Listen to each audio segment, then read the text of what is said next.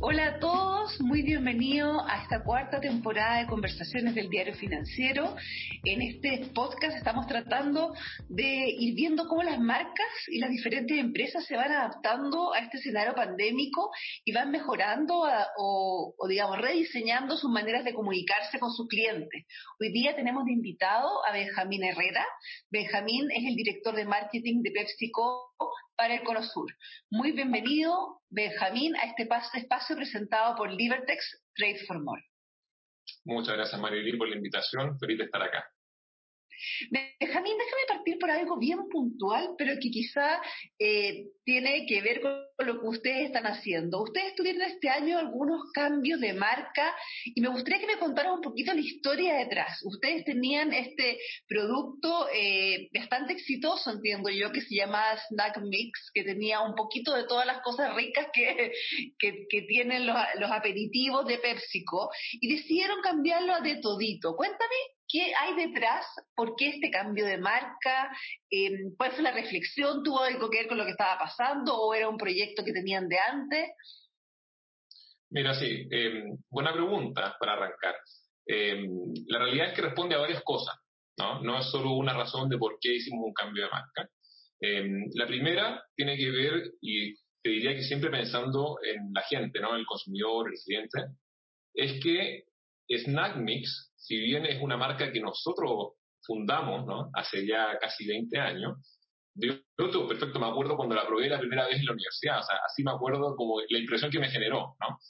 Eh, lo que empezó a ocurrir con el tiempo, obviamente, es que Snack Mix empezó a ver también de la competencia Snack Mix, porque Snack Mix no es una marca que pueda ser propietaria, porque es un descriptivo. Transformó un genérico por decirlo en, lenguaje por decirlo de una forma, la marca en sí, entonces eso nos trajo un montón de desafíos, ¿no?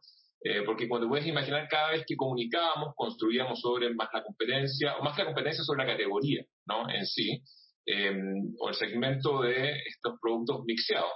Entonces, había un desafío importante porque además, y esto ya más interno, la gente se confundía y después hasta teníamos reclamos. Dice, oigan, pero me comí los snack mix y no eran los de siempre. Dice, ah, pero ¿cuál es el producto? No, ah, es que ese no es el snack mix de siempre porque no es el, el que tú estás acostumbrado a tener, que tiene las marcas nuestras, que está Lay's, Doritos, Bichitos, ¿no? Entonces la gente tiene acostumbrado su paladar además a los productos que vienen dentro del, del mix.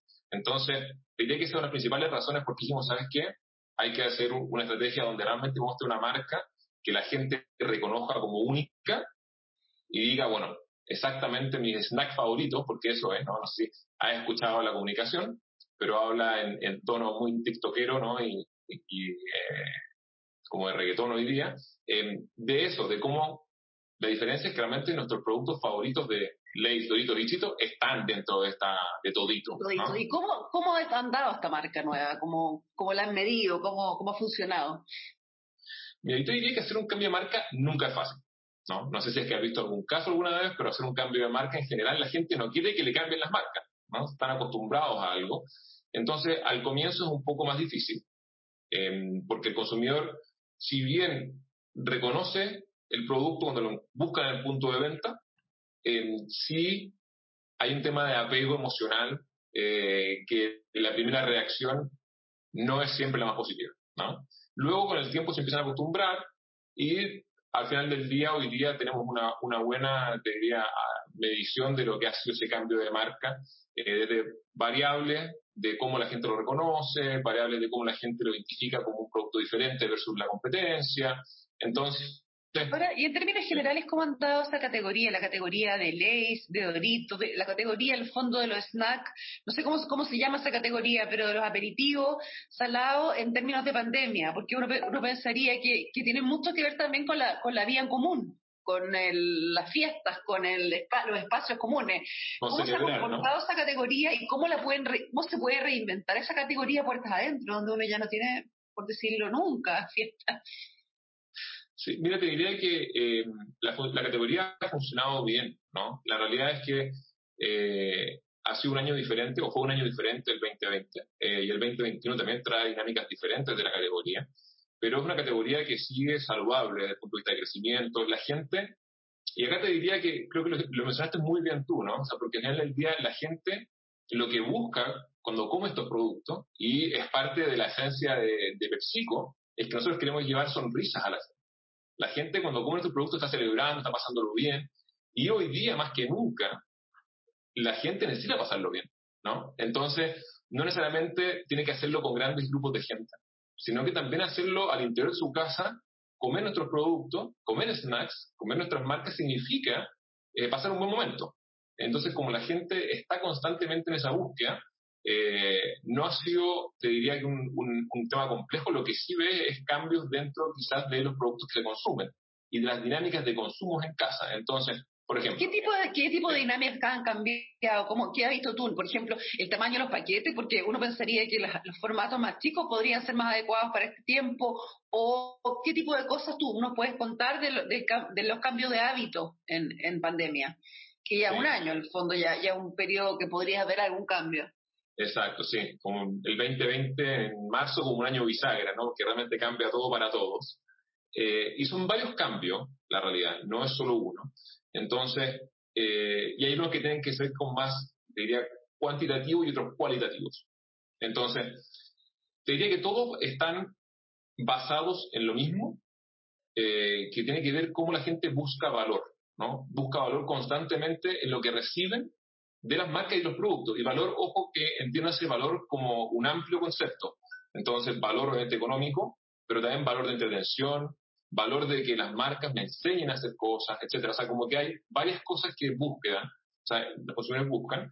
Eh, entonces, cuando vemos eso, efectivamente, eh, un formato, por ejemplo, de nosotros que es una bolsa pequeña, pero no tan pequeña, que lanzamos el año pasado, específicamente por esto, en, el, en los almacenes, tomó mucha relevancia. ¿Por qué? Cuando tú dices una, una intermedia, que no es la individual ni es la gigante como de fiesta. Exacto, es un formato de mil pesos, ¿no? que le llamamos bolsaza. ¿Por qué bolsaza? Porque es, como la, bolsa pequeñita de, que tú compras en los, realmente en los almacenes, pero más grande. Entonces, se empiezan a generar dinámicas bien interesantes en las casas, donde quizás la gente antes compraba empaques mucho más grandes, eh, pensando en que iba a utilizarlos con el tiempo, pero ahora desde el punto de vista o económico, ¿no? o de tener menos acceso a ir al supermercado también, ¿no? porque hay, hay limitaciones de no puedo ir al supermercado porque hay pandemia, porque no está restringida la salida, entonces me es más fácil de repente ir al, almacén de la esquina ¿no? Eh, y comprar estos formatos. Entonces, eso te entrega como una mirada bien diferente en términos de dinámicas de consumo. Por otro lado, y que esta te diría que es también bien interesante, es que la gente adora a sus niños, por supuesto, ¿no? Yo tengo dos niños y los adoro con mi alma, pero después de estar todo el día 24/7 por 365 días del año con los niños en la casa, la gente se empieza a cansar un poquito de estar todo el tiempo, ¿no?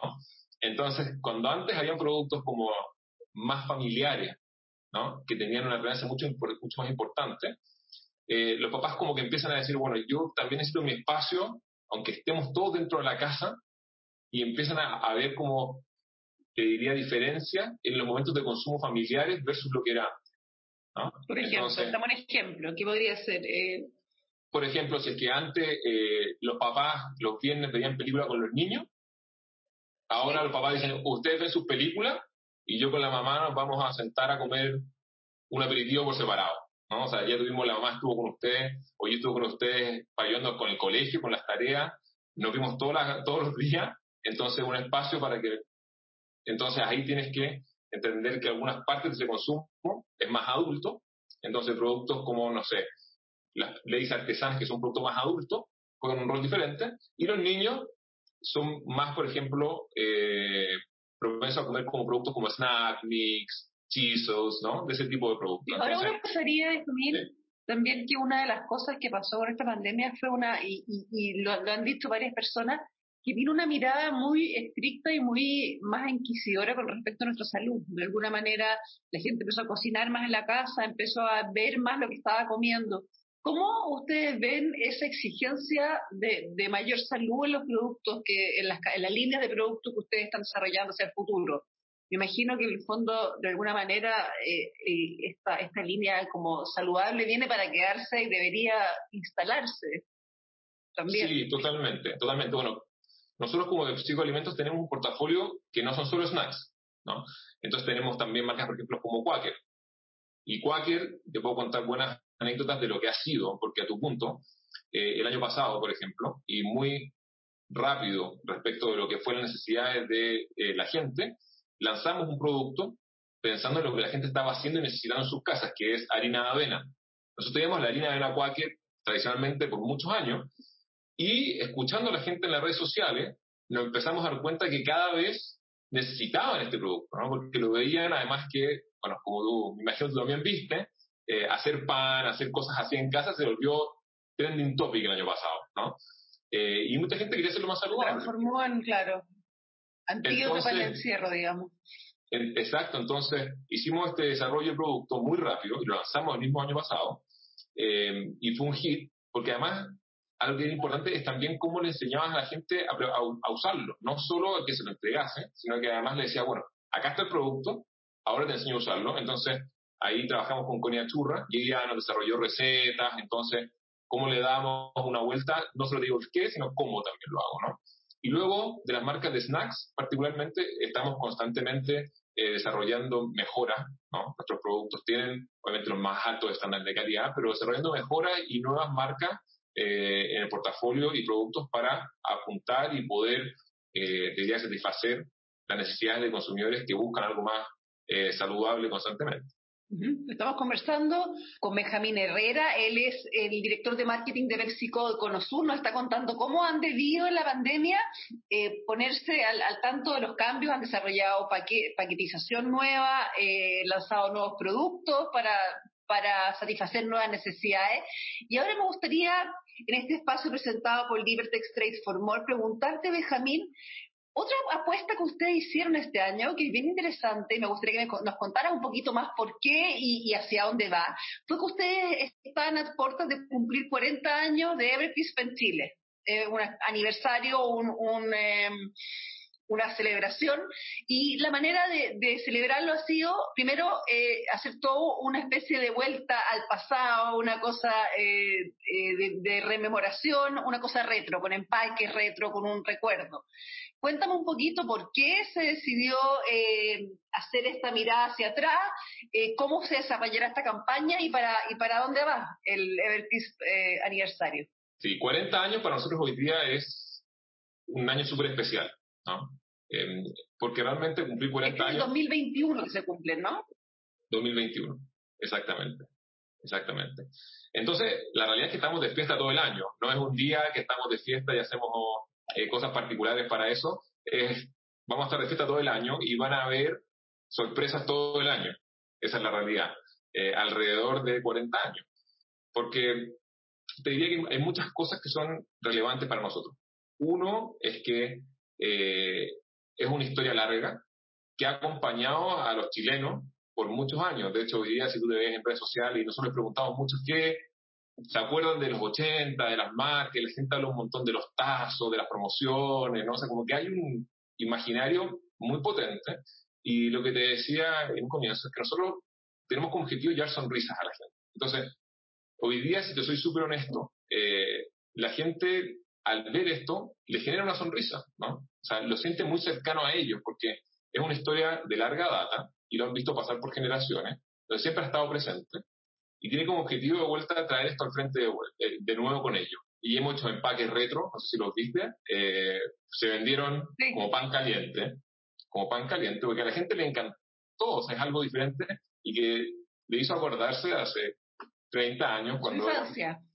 Claro, de su infancia, ¿no? Entonces, bueno, o sea, como al centro de esto es que la gente lo pase bien, ¿no?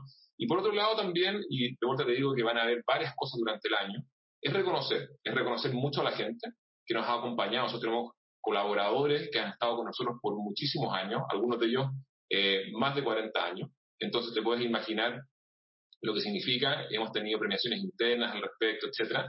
Eh, y no solo internamente, colaboradores me refiero con el sentido amplio de la palabra. Tenemos personas que han trabajado con nosotros en el cultivo de papas desde hace 40 años. Se nos han acompañado en todo este camino, desde, diría que lo más eh, tradicional en el cultivo, y de la mano hemos ido trabajando en, en, hacer más tecnológico todo el cultivo, o sea, desde el riego en regiones como en Coquimbo, donde no había acceso al agua, eh, y familias que han pasado desde el papá al hijo y hoy día también el nieto trabajando con nosotros. Entonces, es también un reconocimiento a, todos los que han sido parte de este camino. Esa es la verdad. ¿Y cómo cambian esos planes? Porque yo me imagino eso, Benjamín, que era, era también era un proyecto eh, eh, que se pensaba sin pandemia. O sea, que, llevaba varias actividades que probablemente eran presenciales o que tenían que ver con, con eh, activaciones en terreno. ¿Cómo, ¿Cómo se traslada eso a un escenario donde, donde la verdad es que, que muchas de ellas van a tener que ser remotas y a distancia? Sí, sí, la realidad es esta, ¿no? O sea, nadie se espera, nadie tiene la bolita de cristal para decir cuándo esto va a terminar, entonces hemos tenido que ser muy flexibles en términos de calendario eh, y cómo vamos implementando y moviendo algunas cosas también, porque realmente, si bien hay algunas que podemos solucionar, ¿no? De punto de vista remoto, hay otras que realmente no se puede hacer remoto y tienes que esperar el momento preciso para poder hacerlo de forma, ojalá presencial. Eh, y algunas de esas, sea, las que se pueden solucionar, por ejemplo, y estas son experiencias bien diferentes para todos, es que campañas de marca, antes las hacíamos todas presenciales, nosotros no pisamos un set hace bastante tiempo, hoy día las filmamos todas remoto, todo por Zoom. Entonces, no sé si alguna vez estuviste en alguna filmación, eh, que son largas horas, muchas veces, más de un día muchas veces, y hoy día son todas por Zoom. Entonces, algunas de esas cosas las hemos podido solucionar, otras, como dices tú, por ejemplo, ir a visitar, por ejemplo, a nuestros eh, productores, son cosas que hemos tenido que postergar o hacer de forma mucho más limitada. Eh, pero que las vamos a hacer, las vamos a hacer, porque realmente creemos que es una, una oportunidad única que tenemos de volver a conectar con ellos y de reconocer, de reconocer todo lo que han venido haciendo con nosotros. Y finalmente, Benjamín, antes de terminar esta entrevista, yo tengo que preguntar porque encontré genial el nombre. Usted, entre las cosas, este, este año ha sido un año de e-commerce para todas las marcas, también para la usted, por supuesto, y eh, desarrollaron un chatbot que se llama Liz Taylor. Por favor, cuéntanos de eso porque ya el nombre es genial. sí. ¿Qué hace Liz Taylor y, y, y, y por qué nace, nace esta, eh, este chatbot? Sí, mira, a ver, eh, te diría que la, la, necesidad, y esto es una oportunidad porque te lo mencioné o no, pero el qué hacemos, ¿no? Mm, sigue siendo bastante similar el cómo lo hacemos ha ido cambiando, porque realmente eso es lo que la tecnología nos ha traído. Entonces, buscamos constantemente hoy día herramientas de cómo estar más cerca eh, de nuestra gente, de nuestros almaceneros, de nuestra comunidad, eh, cuando no podemos estar siempre de forma presencial. Entonces, no solo desarrollamos List Taylor, también desarrollamos una app para apoyar a los almaceneros, ¿no? Y conectarlos con la gente eh, el punto de vista de los consumidores del día a día, donde hoy día los almacenes en general son los que menos están siendo favorecidos con todo el e-commerce, porque gran parte está yendo hacia el mercadismo, etcétera, y los almaceneros juegan un rol central en nuestra comunidad, central. Entonces, eh, cómo nosotros los apoyamos responde a esta lógica, ¿no? Entonces, eh, el cómo funciona con WhatsApp, entonces las respuestas son inmediatas, que es de las cosas importantes que hoy día empiezas a ver con un chatbot. Lo que hace el Taylor te dirige al almacén más cerca donde hay los productos que tú quieres, ¿eso es lo que hace? ¿O qué tipo de ayuda te, le, da a un, a un usuario? Sí, exacto, te ayuda a entender de forma más clara, el mismo que el almacén está conectado, cómo eh, el, la, la disponibilidad de productos está a través de los almacenes, pero esto está conectado también con ellos, porque es de los desafíos importantes que tienen hoy día los almacenes, ¿no? Al no tener un sistema tecnológico, ellos tecnológico, muchas veces el inventario es manual, etcétera, entonces no logran conectar de forma directa eh, como lo podría hacer una aplicación que habla con el supermercadismo. O sea, el fondo, Listelo dentro del plan de ayuda a mi almacenero, o sea, tiene, tiene que ver con este proyecto un poco más amplio de ayuda a los almacenes. Benjamín, tengo una última pregunta para ti. Este es un podcast que escuchan muchas personas que no tienen directa relación con el área de marketing, personas que vienen de otros ámbitos de la empresa y les interesa mucho que nuestros expertos eh, que hemos ido entrevistando en esta cuarta temporada les recomiendan algunas marcas, referentes o empresas eh, que estén haciendo comunicación de punta con sus clientes y que, y que ellos puedan mirar de referencia. Cuéntanos ¿quién miras tú con especial interés? Puede ser de otro país, de obviamente otra industria. Por favor, siéntete libre en cualquier tipo de ámbito. Sí, mira, em, te diría como de dos ángulos diferentes, ¿no? Uno tiene que ver y que no es mucho hoy día probablemente lo que ve la gente en Chile particularmente, eh, y habla para mí de la evolución de lo que tiene que ver con el marketing, eh, y es Amazon. ¿no? Amazon es un trabajo increíble, increíble a otro nivel, de cómo llega al consumidor correcto eh, de una forma tan clara, ¿no? con el mensaje correcto, el momento correcto, a través de todo el, el viaje del consumidor, que realmente es como todos vamos a estar, espero, trabajando en algún momento, ¿no? Eh, y eso realmente habla de optimizar, optimizar y todo lo que está por detrás hoy día de marketing, como va a migrar a ser algo mucho más de, de feeling, así como de lo que creo que puede ocurrir, a ser prácticamente 100% detrás de información, ¿no? De los consumidores y de la gente.